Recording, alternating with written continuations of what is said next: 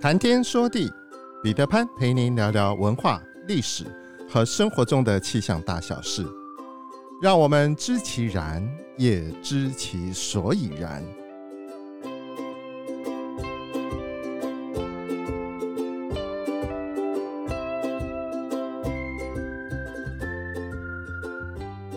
谈天说地，潘大刚空中与您相会。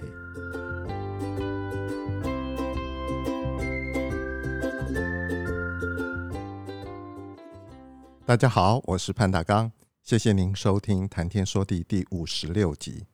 我们继续上周未完的上古神话故事，《山海经》中记载了夸父逐日的故事。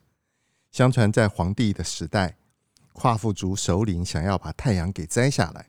于是开始追逐太阳，和太阳开始赛跑。当口渴的时候，他就跑去喝黄河和渭水的水。多年之后，夸父饮尽了黄河、渭水的水，夸父最后在逐日找饮水的路途中干渴而死。夸父死了以后，把随身的手杖化成一大片的桃林，身躯也化作夸父山。原来上古时代也有风不调、雨不顺的情况。古代先民发挥想象力，用它来抗旱。只不过现代用的是科学方法去做人工增雨的各种工程。上古时代只能够用坚强的意志力来抗旱。《山海经》在西山经曾经也记载过：西王母居住在玉山之山，其状如人。豹尾虎齿而善笑，蓬发在盛，是司天之力及五残。这句话的意思是说，西王母大致像一个人的样子，形状威猛，掌管灾厉、瘟疫和刑罚。另外，依据《列仙全传》所记载，西王母是西华至妙之气化身而成。与东王公分掌天下三界十方之男女仙籍，配位西方。他的神格仅次于三清，十分的崇高。西王母是汇集了西华奇妙真气，降诞于神州伊川的道教崇高女神。仙居西方，德配坤元，主掌阴灵真气，是动阴至尊，传说中的女神。相传王母娘娘住在昆仑仙岛，王母的瑶池蟠桃园，园里种有蟠桃，吃了它就可以长生不老。王母娘娘也称为金母、瑶池金母、瑶池圣母、西王母。《西游记》中间，齐天大圣孙悟空就曾跑到王母娘娘的蟠桃园中去摘蟠桃来吃。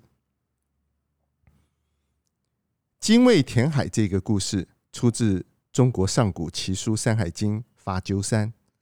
相传太阳神炎帝有两个女儿，大女儿的名字叫做瑶姬，小女儿的名字叫做女娃。因为久久居于天宫，生活有点无聊。有一天，女娃驾船游东海，不知道什么原因，竟然给溺毙了。不平的精灵变化成为。一只鸟，有花纹的脑袋，白色的嘴，红色的爪子，栖息在发鸠山，发出“精卫精卫”的悲鸣，人们便将这种鸟叫做精卫鸟。精卫衔草食，由发鸠山飞往东海，投入东海之中，而且誓言要将东海填平。东晋的陶渊明曾经写过。精卫衔为木，将以填沧海。之后，我们后人常常就用“精卫填海”这句成语，比喻既定永恒的目标，更有坚韧不拔的精神为后盾。我们在前面几集曾经谈过龙的种种故事，在古代传说中，有一种有翅膀的龙，相传大禹治水的时候，有应龙用它的尾巴画地成为江河。让滔滔的洪水能够顺利的流入大海之中。根据《数亿记》的描述，龙五百年为角龙，千年为应龙。应龙称得上是龙中之精，所以就长出了翅膀。相传应龙是上古时期皇帝的神农，他曾经奉皇帝之命讨伐过蚩尤，并且杀了蚩尤而成为了功臣。在战国时代的玉雕、汉代的石刻、帛画和漆器上，常常都有应龙的形象。有了羲和玉日，我们来看看长溪沐月。《山海经》中，长溪又被称为女和月母，因为长溪生十二月，所以称之为月母。而所谓的女和，大概是因为她担任着调和阴阳的重任。为什么月神要调和阴阳？这是由于我们的历法的特点所决定的。由于太阳周而复始的公转，决定了寒暑冷暖推移的循环。所以要根据太阳的运行确定历法的季节。传统历法中的春分、夏至、秋分和冬至，就是典型的例子。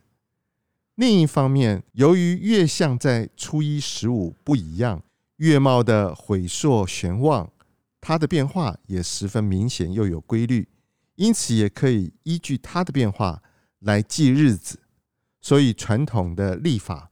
又根据了月亮的运行来制定月份，因此就形成了我们典型的阴阳合历。阴阳合历方便百姓使用。说到这里，大家或许就可以明白月神长溪为什么叫做女和月母了。因为长溪负责制定阴历月份，因此他必须保证阴历的月份能够与阳历的季节相协调。也就是说，调和阴阳，所以用女和为名。《山海经》中曾经记载说：“有女和月母之国，处东北隅，以指日月，使无相间出没，思其短长。”说的就是这个意思。东北方在这个时间上，相对于一年的岁末，在这个时候就要对一年。以来的日月运行情况进行累计，设置一个闰月。最初的闰月都是设置在岁末，叫做第十三月。它的目的是要使日月的行次实现同步，这就是《山海经》中使无相间出没。由此可见，长熙所从事的仍然是维护天地四时运行有序的工作。所以也是属于创世神长溪，她是少昊之母，她与她的姐姐羲和开创了新的天地。大家都听过后羿射日，后羿又被称为羿，相传是夏王朝东方族有穷氏的首领，善于射箭。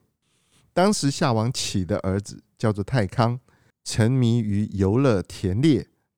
不理政事，被后羿所逐。太康死了以后，后羿立太康之弟仲康为夏王，实权操纵于后羿之手。但是后羿只顾四出打猎，后来被亲信韩卓所杀。神话传说中，后羿是嫦娥的丈夫。后羿在的时候，天上有十个太阳，烧的草木庄稼都干枯。后羿为了拯救百姓，一连射下了九个太阳，从此大地上的气候又适宜于万物生长。他又射死了猛兽毒蛇，为民除害，民间因而奉他为剑神。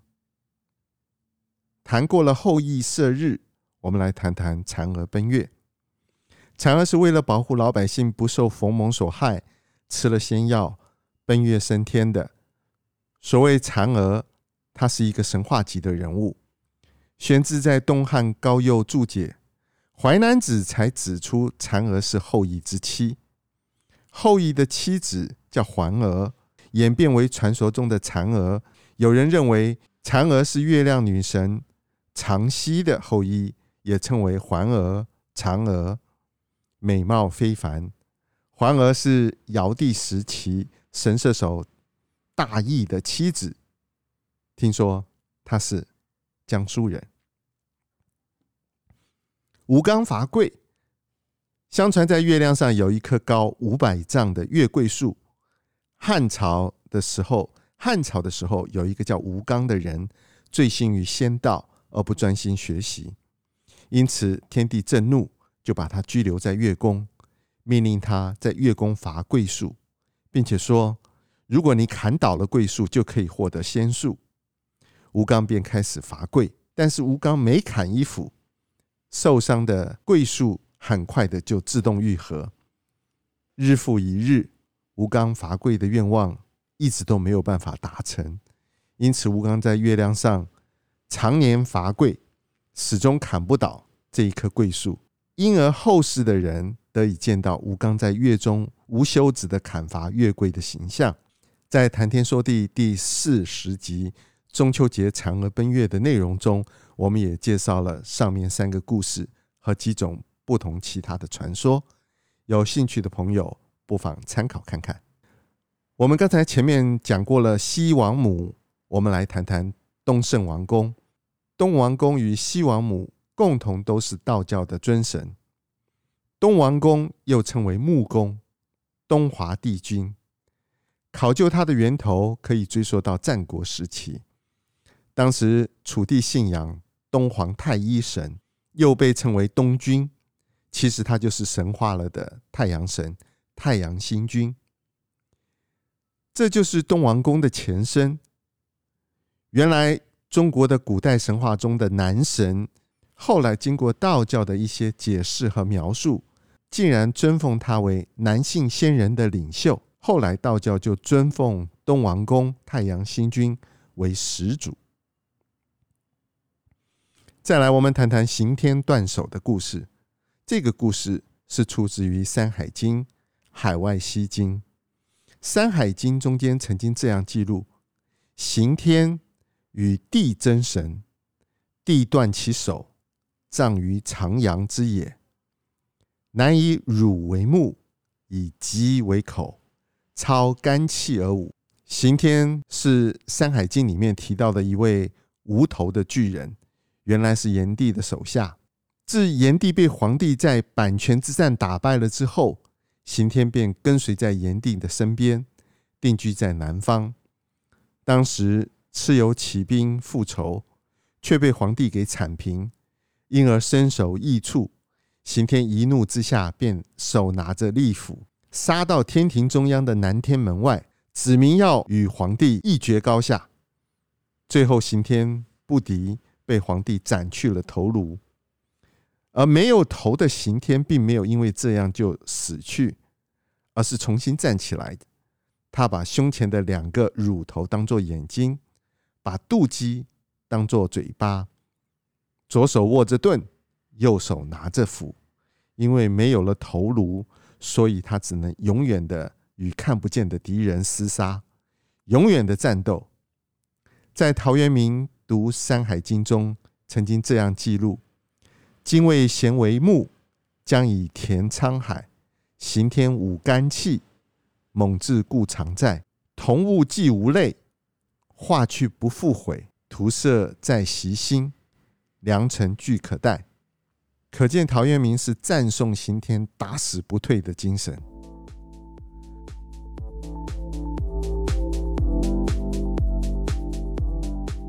苍穹浩瀚，气象万千，月晕而风，础刃而雨，见微知著。